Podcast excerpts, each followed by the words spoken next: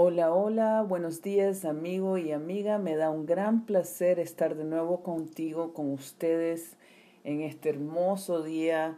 Ayer aquí llovió, sí que tenemos, y bueno, es el comienzo del verano, sí que tenemos unos campos verdes, las flores están preciosas, rojas, amarillas y de todos los colores, los pajaritos están alborotados, sí que estamos teniendo un bello día aquí en Vancouver.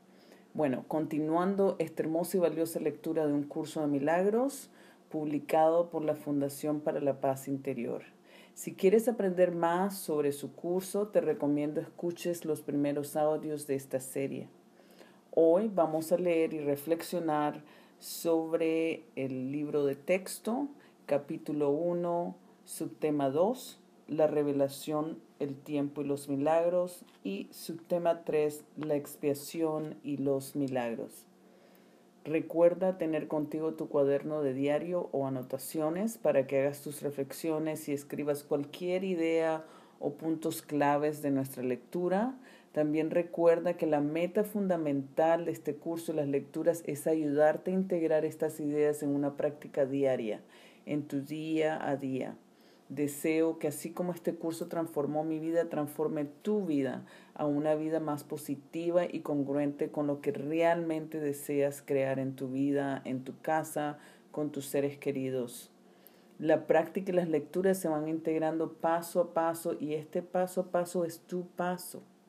Así que te invito a que te relajes, que escuches y disfrutes desde mi casa tu casa o donde quiera que te encuentres tu coach de vida, Blanca Salvatierra. Ahora empecemos.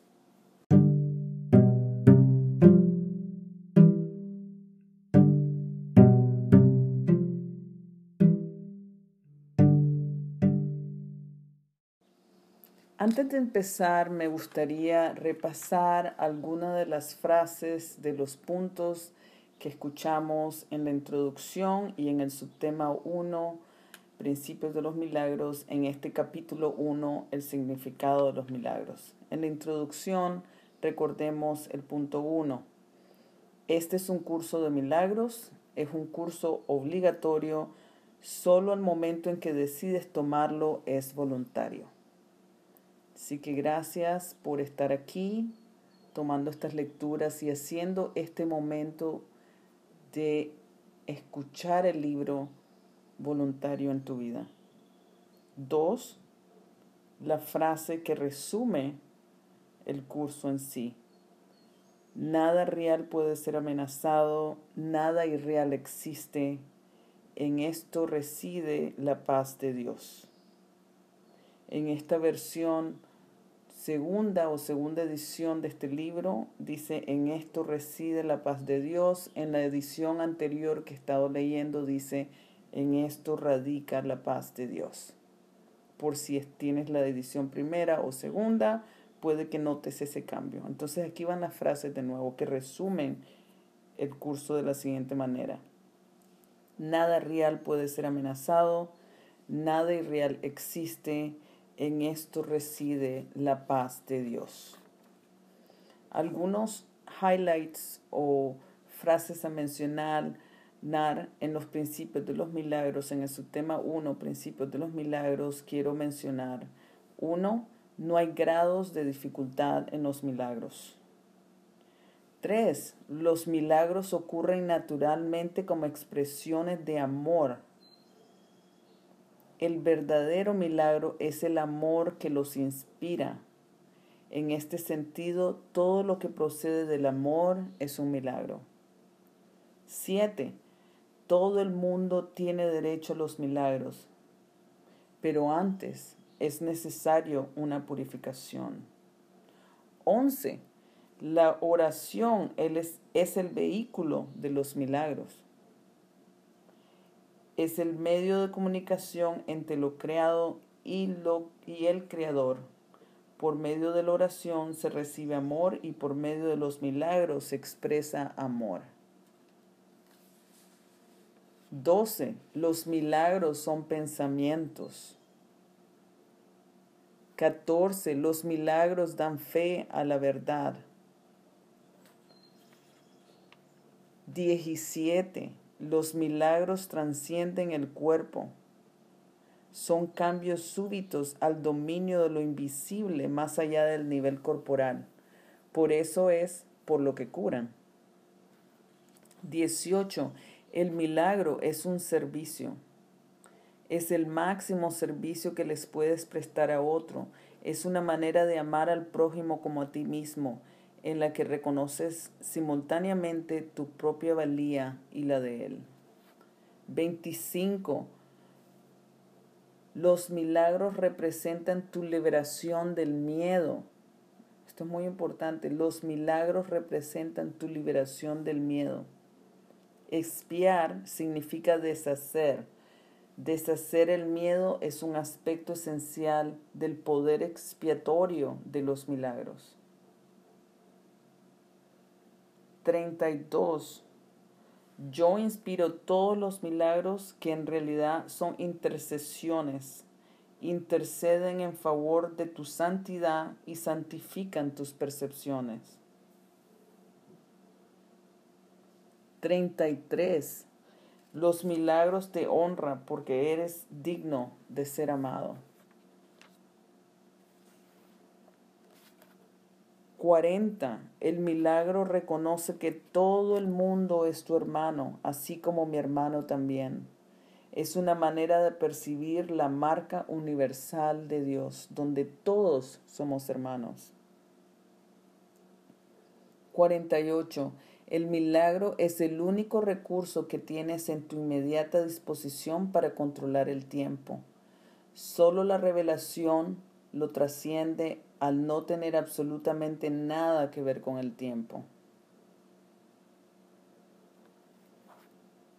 Con esto, hermanos, amigo o amiga, vamos ahora a empezar nuestra lectura de hoy.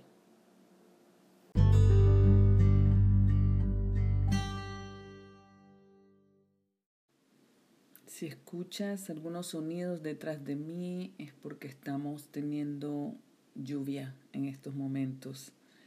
Y en lo que miro hacia afuera de mi ventana, quisiera que estuvieras aquí para que vieras este hermoso pasaje verde, rosado, las flores y está muy hermoso el día.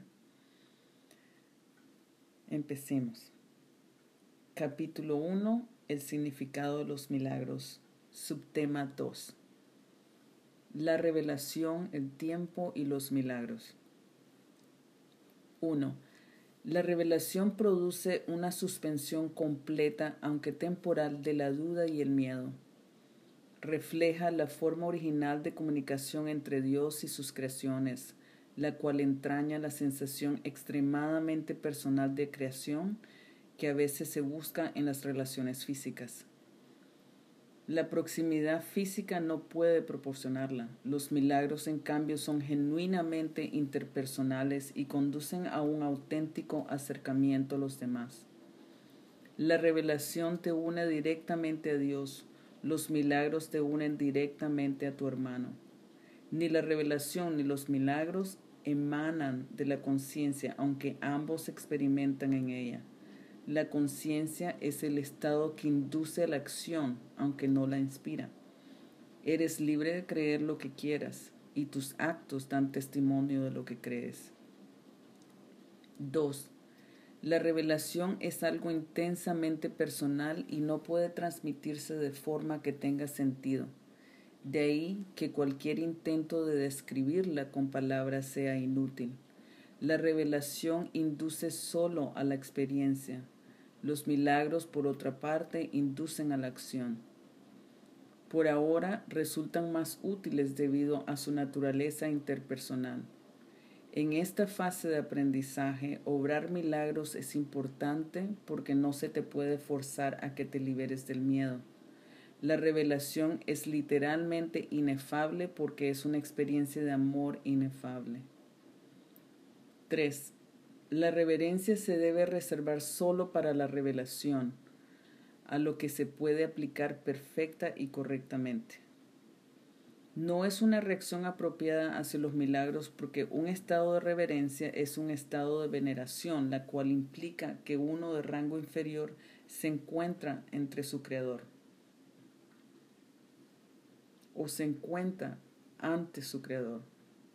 Tú eres una creación perfecta y deberías sentir reverencia solamente en presencia del creador de la perfección.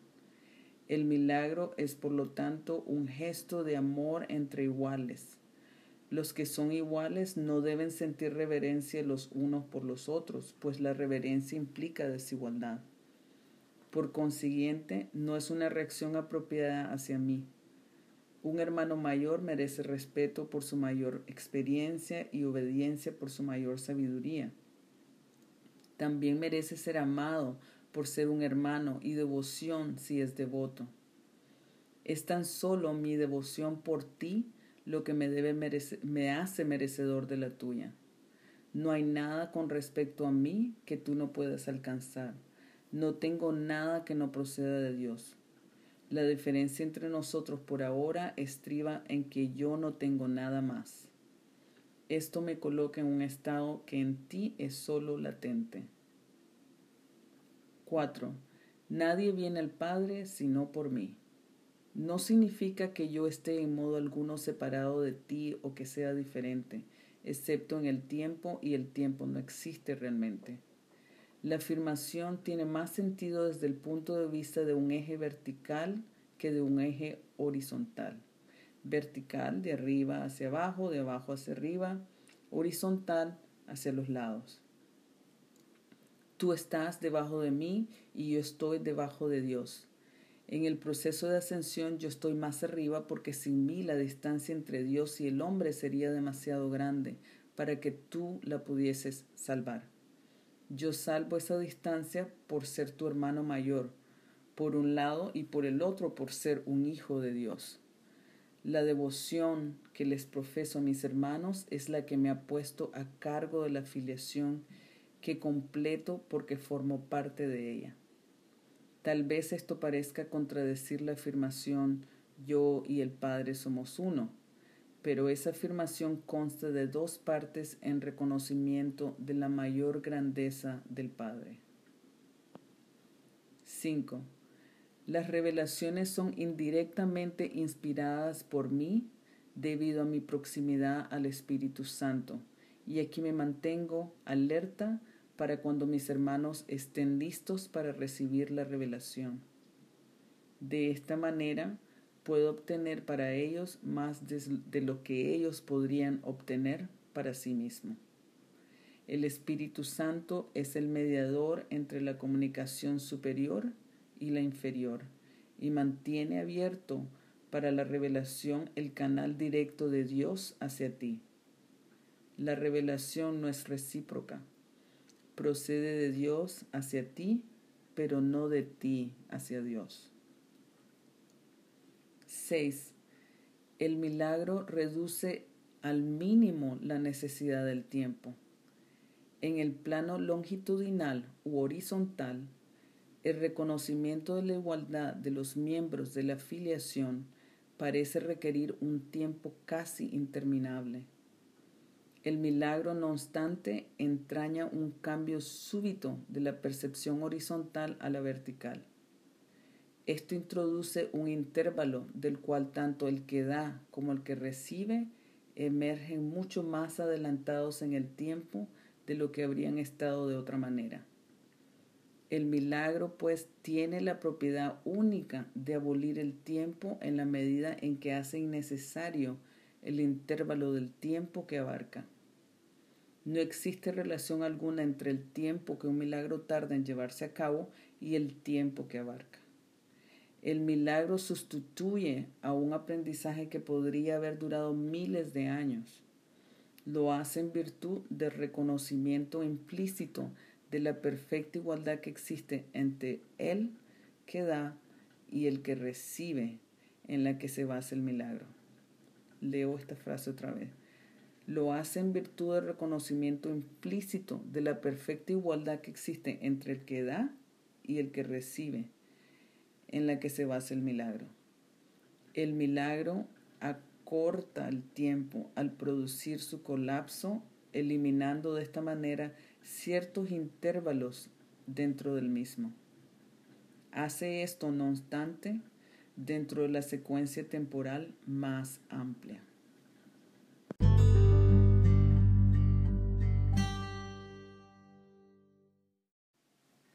Subtema 3. La expiación y los milagros. 1. Yo estoy a cargo del proceso de expiación que emprendí para darle comienzo. Cuando le ofrecemos un milagro a cualquiera de mis hermanos, te lo ofreces a ti mismo y me lo ofreces a mí. La razón por la que te lo ofreces a ti mismo, primero, es porque yo no necesito milagros para mi propia expiación, pero estoy detrás de ti por si fracasas temporalmente.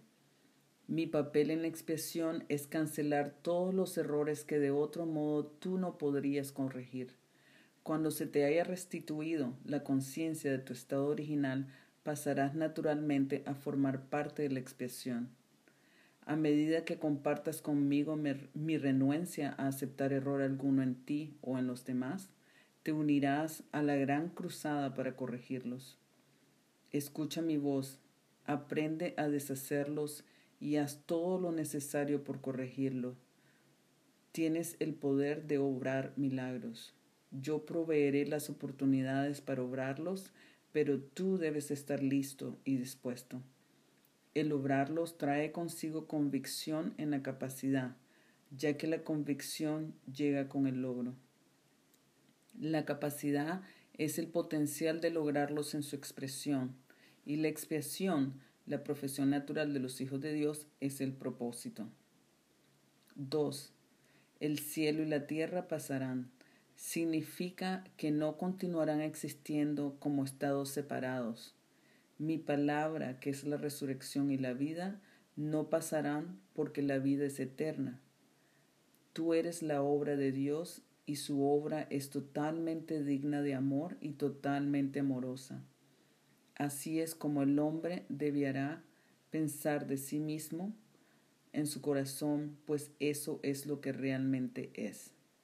Una vez más, así es como el hombre debería pensar de sí mismo en su corazón, pues eso es lo que realmente es.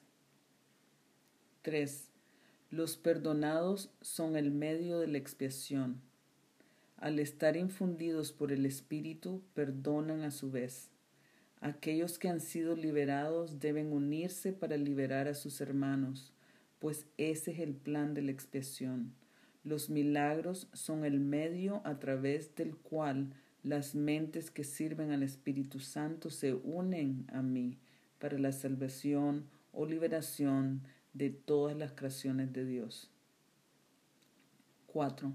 Yo soy el único que puede obrar milagros imparcialmente porque yo soy la expiación.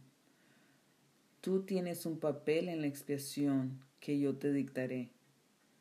Pregúntame qué milagros debes llevar a cabo. Ello no te ahorrará esfuerzos innecesarios porque estarás actuando bajo comunicación directa. La naturaleza impersonal de milagro es una característica esencial del mismo ya que me permite dirigir su aplicación y bajo mi dirección los milagros conducen a la experiencia altamente personal de la revelación. Un guía no controla, pero sí dirige, dejando a su discreción el que le sigas o no. No nos dejes caer en la tentación significa reconoce tus errores y elige abandonarlos siguiendo mi dirección. 5. El error no puede amenazar realmente a la verdad, lo cual siempre puede resistirlo.